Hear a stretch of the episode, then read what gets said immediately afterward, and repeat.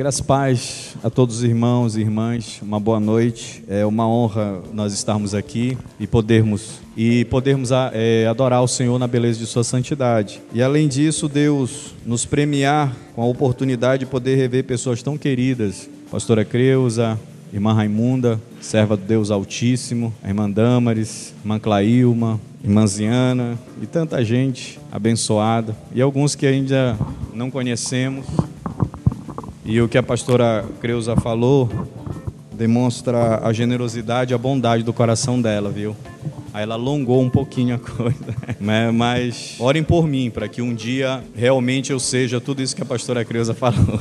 Se eu chegar a ser metade do que ela falou, já está de bom tamanho. Mas a gente é apenas servo. Eu lembro de um dia que eu fui a uma igreja e o irmão começou também a elencar algumas credenciais. Pastor Giovanni, formado em teologia, formado em administração, não sei o quê, trabalhou na rádio, não sei mais quantos anos.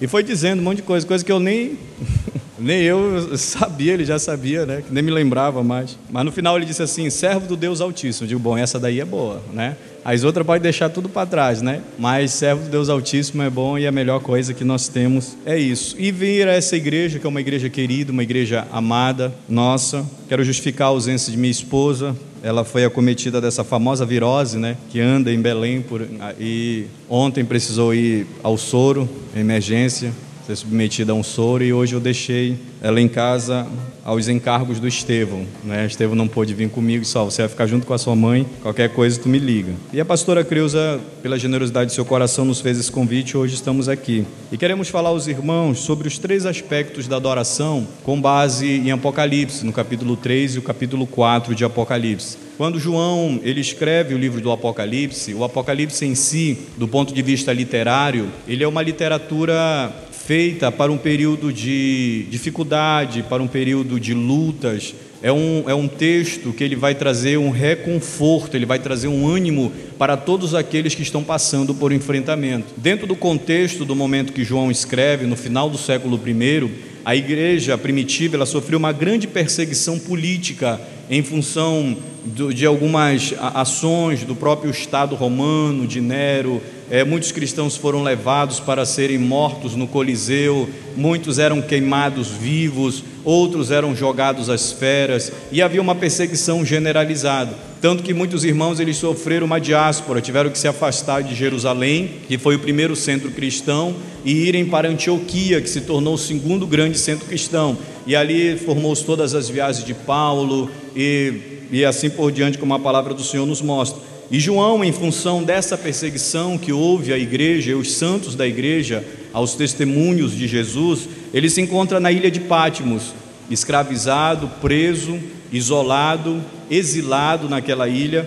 E nesse momento ele tem no capítulo 1 a primeira visão que diz que no dia do Senhor, acreditamos ser no domingo, ele está orando e de repente ele percebe uma presença se aproximando por trás dele. Quando ele olha, ele vê o Cristo ressuscitado. Ele diz: Seus cabelos são como cacho de palmeira, seus olhos são como chamas de fogo, seus pés são como um, um, um bronze reluzente, e a sua voz é como uma voz de muitas águas. Quando ele tem essa visão do Cristo ressurreto, ele vê também Cristo andando entre os candeeiros, entre os castiçais, que simbolizava as igrejas, as sete igrejas da Ásia, para a qual ele escreve o seu livro do Apocalipse, a revelação do Apocalipse. O que é que nós entendemos isso? Quando Jesus ele diz assim: "Olha, eis que eu estive vivo, eis que eu estive morto, mas estou vivo e tenho as chaves do inferno e da morte em minhas mãos."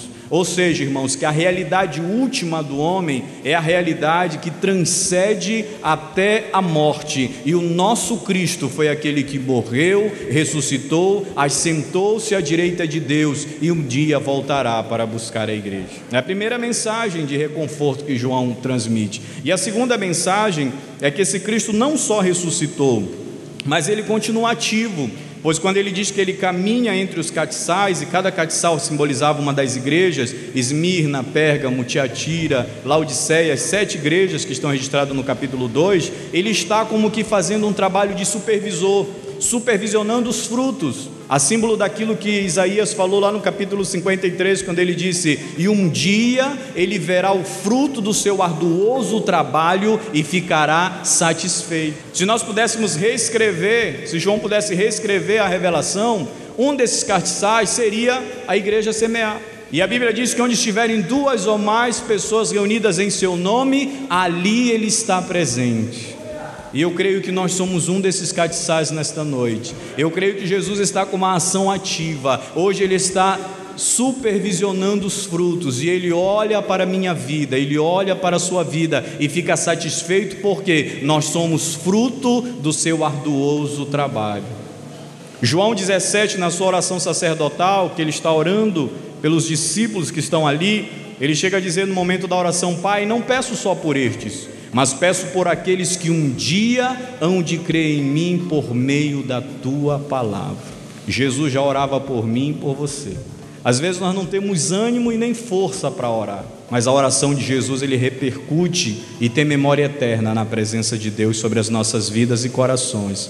E quando nós olhamos para o capítulo 3, verso 20 e o verso 21, eu queria que por gentileza você abrisse a sua Bíblia, nós vamos ter essa percepção dos três aspectos da adoração. Hoje nós estamos num culto de adoração, nós vivemos adorando, nós somos adoradores. A Bíblia diz que o Senhor procura os verdadeiros adoradores. E os verdadeiros adoradores são aqueles que adoram o Pai em espírito e em verdade. Nós estamos no ônibus, nós estamos adorando. Nós estamos no trânsito, nós estamos adorando. Nós estamos no trabalho, nós estamos adorando. Está tomando banho, principalmente no banho, né? O pessoal às vezes não canta na igreja, mas no banheiro Vira o verdadeiro The Voice. Né? Canta no banheiro que é uma bênção. Está ali adorando ao Senhor. João 3, 20 e 21. Os irmãos que acharam, digam amém. Quem ainda não achou, diga misericórdia. Tem alguém? Pediu misericórdia? Não? O texto diz assim: Eis que estou à porta e bato. Se alguém ouvir a minha voz e abrir a porta, entrarei em sua casa, cearei com ele e ele comigo. Ao vencedor, dar-lhe-ei sentar-se comigo no meu trono assim como também eu venci e sentei-me com meu Pai no seu trono. Eis que estou à porta e bato. Nós entendemos, irmãos, que a igreja, por ser uma comunidade de fé em oração, ou seja, nós vivemos em resposta à palavra do Senhor. A Bíblia diz que um dia Davi está no seu palácio, Natan traz uma palavra de Deus, e em função dessa palavra que ele recebe, ele é movido a orar. Às vezes nós pensamos que a oração é a primeira palavra. Às vezes a gente chega no culto, né? Vamos fazer uma oração para iniciar o culto. Mas a oração não é a primeira palavra. A oração ela é a segunda palavra, porque a primeira palavra foi a palavra de Deus que foi dada a, a, todos nós por meio do Espírito Santo. Ele sensibilizou as nossas vidas e como resposta a isso nós oramos ao Senhor. Nós entramos num diálogo, numa comunicação com Deus. Por isso nós entendemos que a igreja ela é uma comunidade de fé, porque nós vivemos pela fé. A Bíblia diz que o justo viverá pela fé. O apóstolo Paulo diz em Filipenses 2 que nós somos salvos por meio da graça e através da fé. Nós temos a fé salvadora. E lá em Hebreus, no capítulo 11, o autor de Hebreus ele chega a dizer que sem fé é impossível adorar a Deus. Nós vivemos por fé, nós somos salvos através da fé e sem fé e com fé nós agradamos ao Senhor. Mas esta fé que a Bíblia fala não é simplesmente aquela fé utilitarista, aquela fé que me leva a crer que Deus pode abrir uma porta de emprego, ele pode me melhorar socialmente, mas ele é uma fé relacional, que me leva a ter um relacionamento pessoal com o Senhor a crer que existe um Deus pessoal que conhece as minhas necessidades, que compreende as minhas aflições, que entende quando eu estou lá na parada do ônibus e o ônibus demorando, eu tenho que chegar e dizer: Senhor, faz com que esse ônibus chegue, faz com que esse ônibus chegue. Ou muitas vezes o fogo do fogão já está ficando amarelado quando está para acabar o gás, né? Dizer: Senhor, multiplica esse gás, multiplica esse gás. Ou eu estou no trânsito, Senhor, não deixe esse sinal fechar, não deixe o sinal fechar, né? E o sinal já está amarelando, né? Deus não trabalha na Paragás? Deus não é supervisor de linha de ônibus, né? Deus não é controlador da Setibel de trânsito, mas mesmo assim, essa fé me leva a clamar por Ele nas coisas mínimas e triviais do dia a dia, e Ele ouve e vem reconfortar o meu coração. Por isso a igreja, essa comunidade de fé, por isso a igreja, ela vive numa oração constante.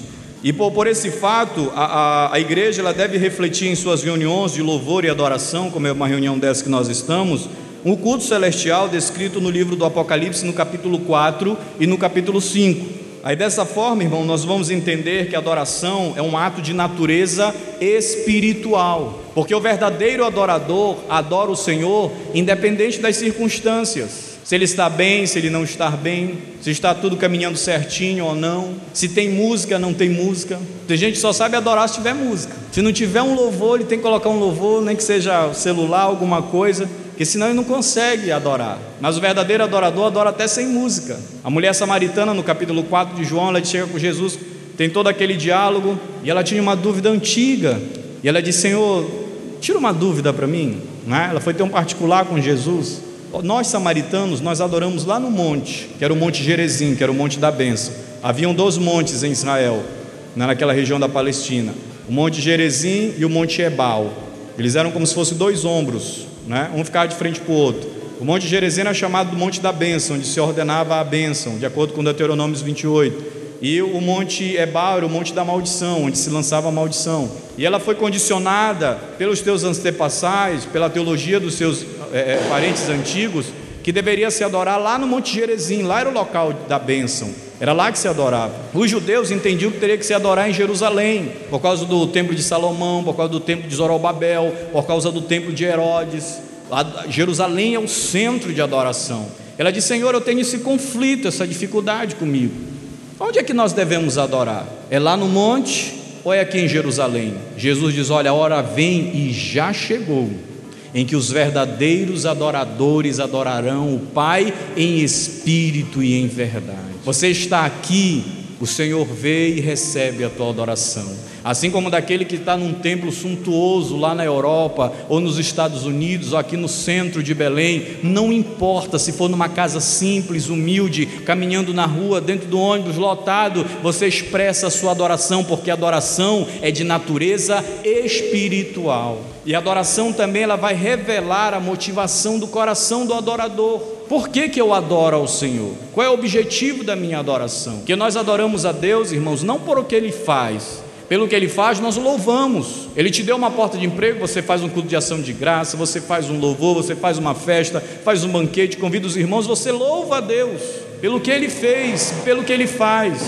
Mas nós adoramos ao Senhor pelo que ele é. Ele é misericordioso, ele é justo, ele é bondoso, ele salvou as nossas vidas, ele é o nosso Pai celestial. Esse é o motivo da nossa adoração ao Senhor. Outro ponto que nós entendemos, que de acordo com esse texto, que nós acabamos de ler, ele diz que o Senhor diz: Eis que estou à porta e bato.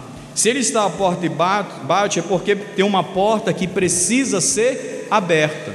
E o que acontece se essa porta for aberta? O que acontece se eu abrir a porta? É justamente o que nós vamos observar no capítulo 4, verso 1. Deixe sua Bíblia aberta. Apocalipse 4, 1 diz assim: Olhei e diante de mim estava uma porta aberta no céu. Observe que no 3, 20, 21 ele diz: Eis que estou à porta e bato. Se alguém abrir a porta, eu entrarei e cearei com ele e ele comigo. No início do 4 e o verso 1 ele diz: Olhei e diante de mim estava uma porta aberta no céu. Quando João ele vai descrever-nos a adoração, ele nos descreve a adoração em termos de um culto celestial. E que culto é esse que ele vê? A primeira coisa que ele vê e nos ensina é que a adoração ela tem que ser uma adoração centralizada. E o símbolo da adoração centralizada, de acordo com Apocalipse capítulo 4, é que ele vê um trono. Ele diz que ele viu um trono e alguém assentado neste trono. E ao redor deste trono, 24 anciões que adoram a ele 24 horas por dia dizendo: Santo, Santo, Santo é o Senhor dos exércitos. Diga comigo: a minha adoração precisa ser uma adoração centralizada. O centro da nossa adoração é o trono, é o Senhor dos exércitos. Aí nós vamos compreender que a adoração ele é, um, é um encontro que visa levar a nossa vida a estar centralizada em Deus. Para que não, para não que sejamos destituídos de um ponto centralizador. Nós adoramos de modo que vivemos em resposta a este centro e dele dependemos, que é o Deus vivo. Quando nós fracassamos na adoração, passamos a manipular e sermos manipulados. Os ministros de louvores que estão aqui, eles não estão aqui para fazer entretenimento. Alguém pensa assim: "Ah, hoje o culto foi foi muito legal. Faltou mais um som, né? Eu não senti aquele calafrio, eu não senti aquele momento de dar um pulo, um grito, uma vontade disso.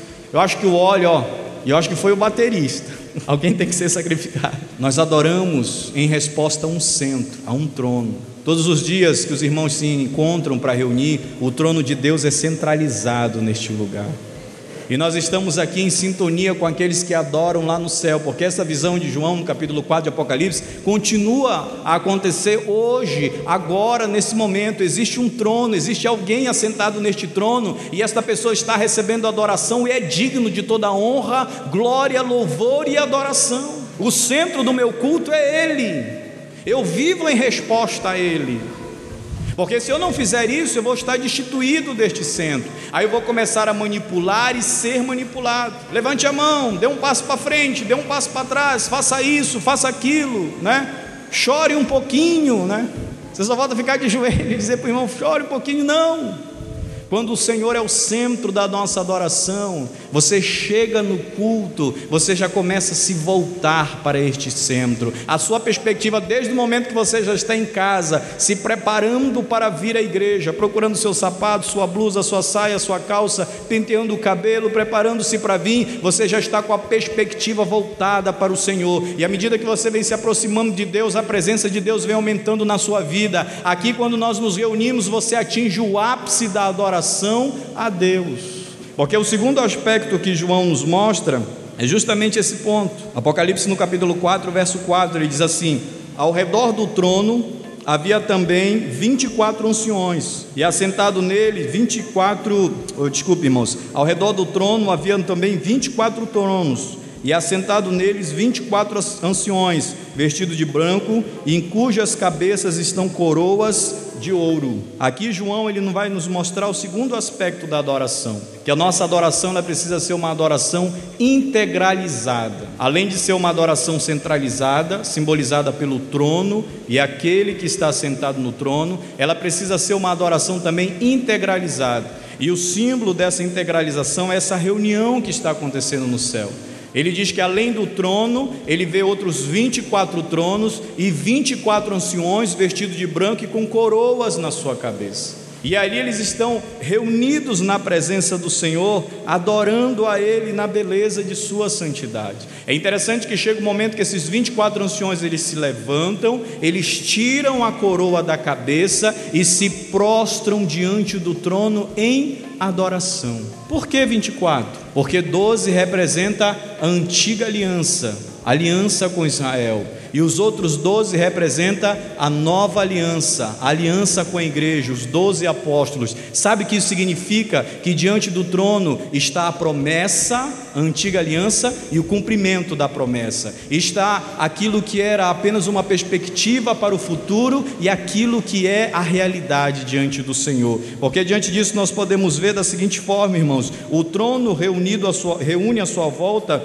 aquilo que tinha sido dirigido para Deus através dos séculos por meio de uma vida de fé, sacrifício, obediência, cura e libertação. As duas dúzias incluem o velho e o novo, a profecia e o cumprimento da profecia, a promessa a Israel e a aliança com a igreja do Senhor. Amém?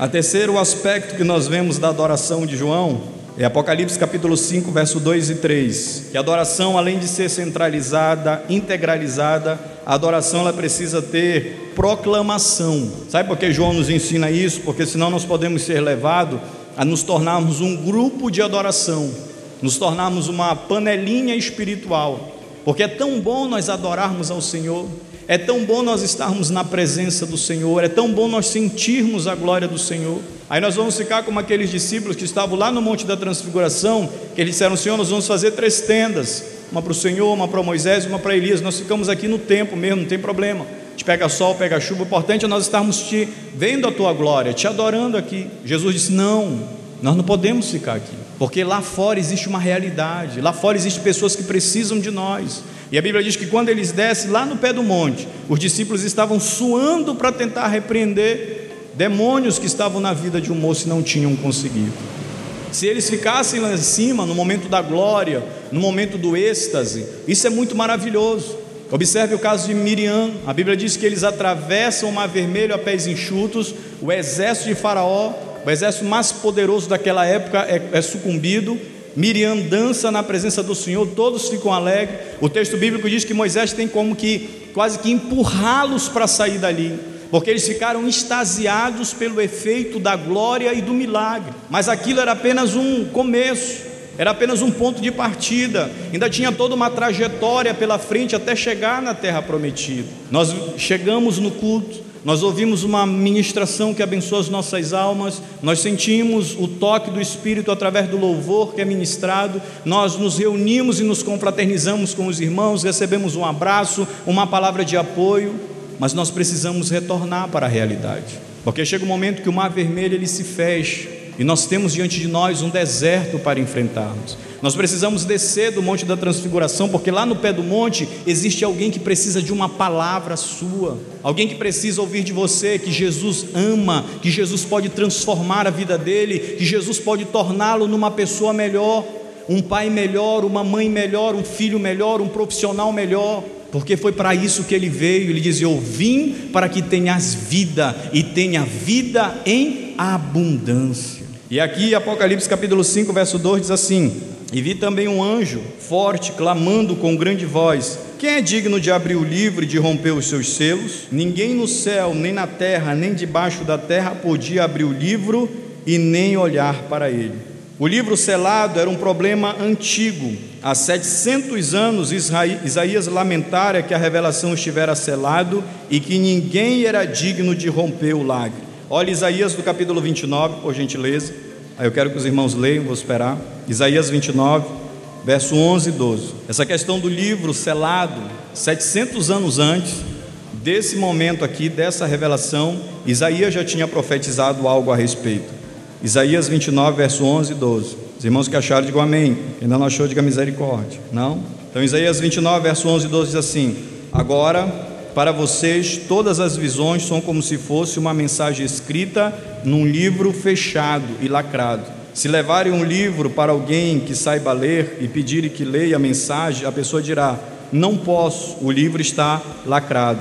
Se pedir a alguém que não sabe ler, a pessoa dirá: Não sei ler.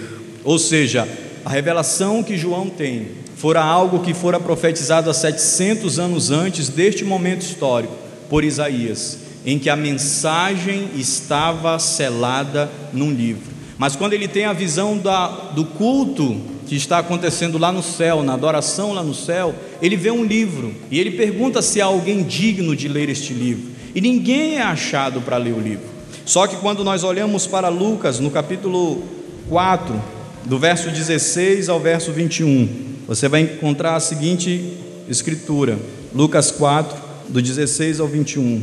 Lucas 4, verso 16 ao verso 21. Se que acharam, digam amém. Jesus foi para a cidade de Nazaré, onde havia crescido.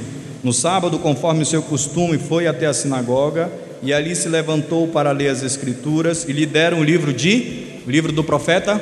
Qual foi o profeta que ele leu? O profeta Isaías. E ele abriu o livro e encontrou onde estava escrito: O Senhor me deu o seu espírito e ele me escolheu para levar boas novas aos pobres, me enviou para anunciar libertação aos presos, dar vista aos cegos, libertação aos que estavam oprimidos e anunciar o tempo chegado e anunciar que chegou o tempo em que o Senhor salvará o seu povo. Jesus fechou o livro, entregou para o ajudante da sinagoga e sentou-se. Todas as pessoas ali ficaram presentes, olhavam para Jesus sem desviar os olhos. Então ele começou a falar e disse: Hoje se cumpre o trecho das Escrituras que vocês acabaram de vir, de ouvir. Todos começaram a elogiar ao Senhor e admirar-se de sua maneira agradável e simpática de falar e dizer: Ele não é o filho de José? Então José, Jesus disse: Sem dúvida, vão repelir vão repetir para mim o ditado: médico, cura-te a você mesmo. E também vão dizer: Nós não sabemos de tudo que você fez em Cafarnaum, faça-o da mesma forma. Mas o importante, queridos, que eu quero chamar a atenção dos irmãos é que lá na sinagoga de Nazaré, quando dão um texto para Jesus ler, ele lê justamente o texto de Isaías.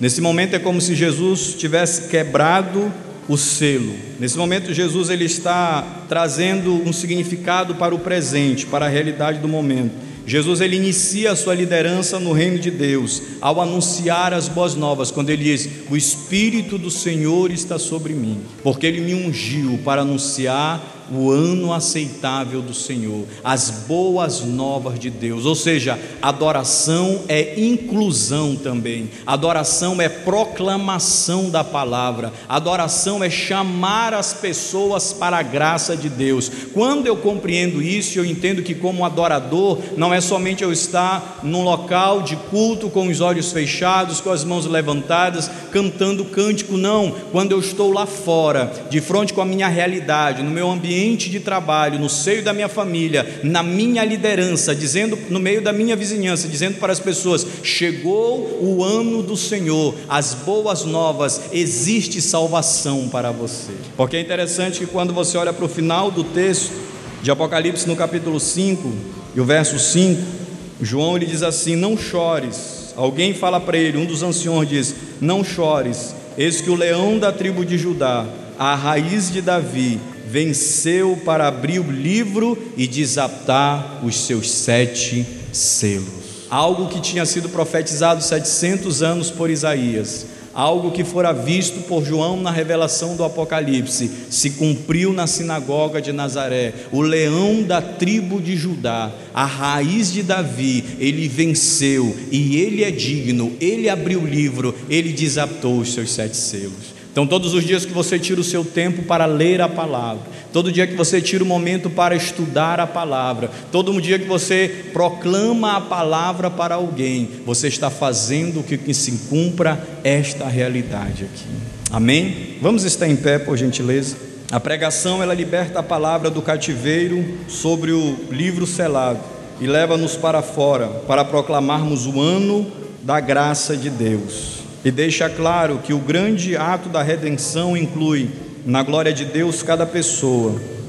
Aí nós vamos entender, queridos, que a adoração é um ato de atenção ao Deus vivo, este Deus que governa, fala, revela, cria e redime, ordena e abençoa. Amém?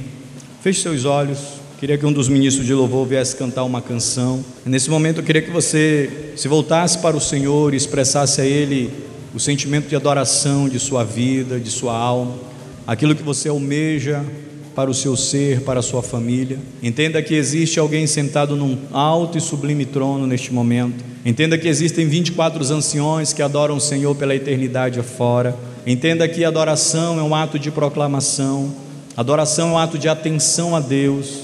Quando você estiver no culto adorando ao Senhor, quando você estiver lá no quarto na sua casa, quando você estiver no recinto sozinho, você não está ali por uma conveniência social, não, você não está ali por causa de uma, uma prescrição religiosa, você está ali em um ato de atenção ao Deus vivo, ao Deus que cura e liberta, ao Deus que cria e redime, ao Deus que te abençoa nesta noite. Você que enfrentou a chuva, você que enfrentou as dificuldades, você que abriu mão do seu descanso e de outros compromissos para estar na presença do Senhor. Ofereça a Ele o seu melhor, ofereça a Ele a sua adoração neste momento. Agradeça pelo privilégio de você estar vivo, agradeça pelo privilégio do seu nome estar escrito no livro da vida. Agradeça a Ele porque você sabe que um dia você estará juntamente com aqueles 24 anciões lá no céu, adorando a Ele pela eternidade afora.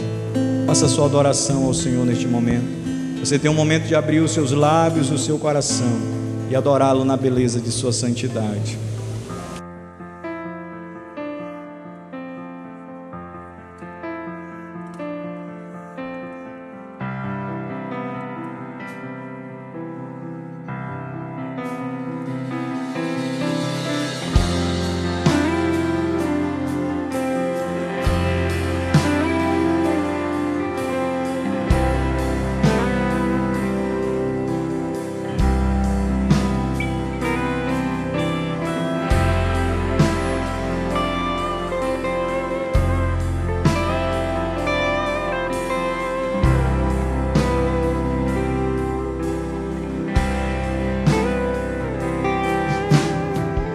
Segura estou nos braços daquele que nunca me deixou.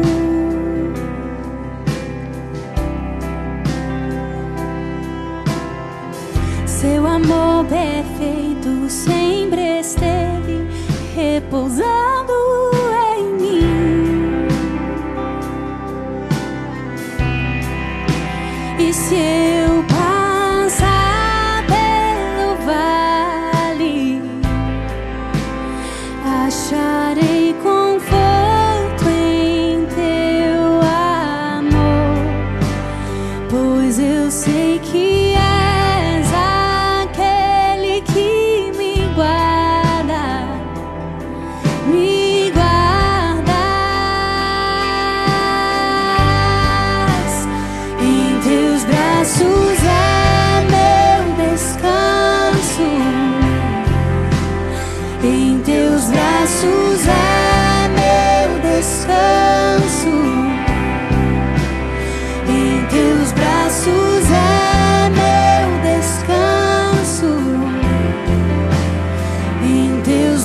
to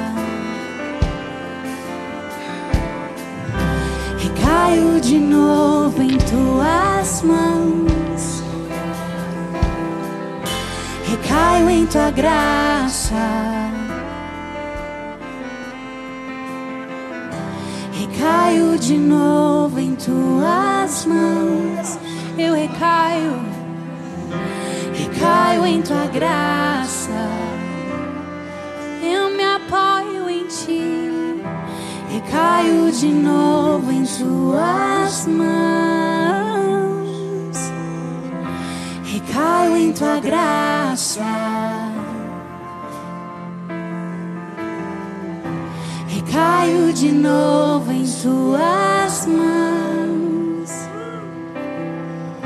Recaio em tua graça. Eu conto contigo. Recaio de novo em tuas mãos.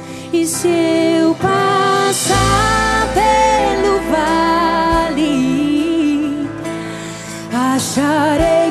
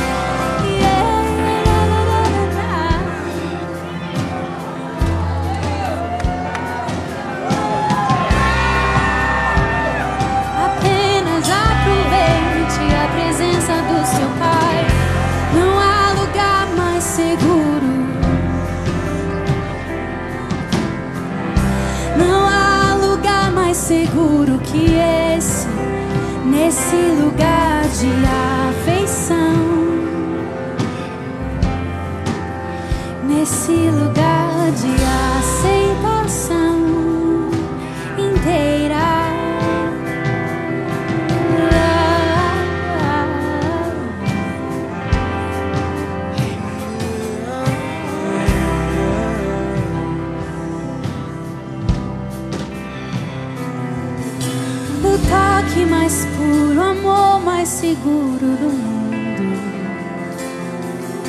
O toque mais puro, amor mais seguro do mundo é o teu. O toque mais puro, amor mais seguro do mundo. O toque mais puro, amor mais seguro do mundo é o teu Jesus. O toque mais puro, amor mais seguro do mundo. O toque mais puro, amor mais seguro do mundo é o teu Jesus. O toque mais puro, amor mais seguro. O toque mais puro, amor mais seguro do mundo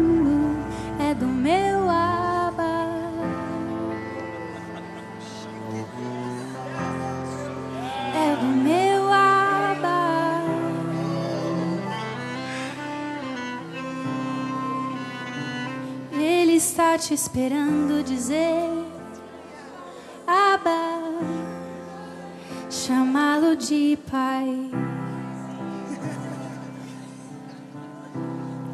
Há quanto tempo você não me chama de pai?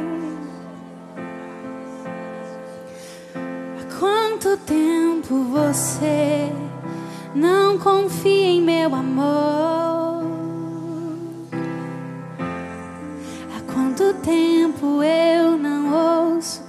Tua voz me chamar dizendo: Abba, Abba, Paizinho, eu sou teu. Paizinho, eu confio. Paizinho, eu vou obedecer, porque o teu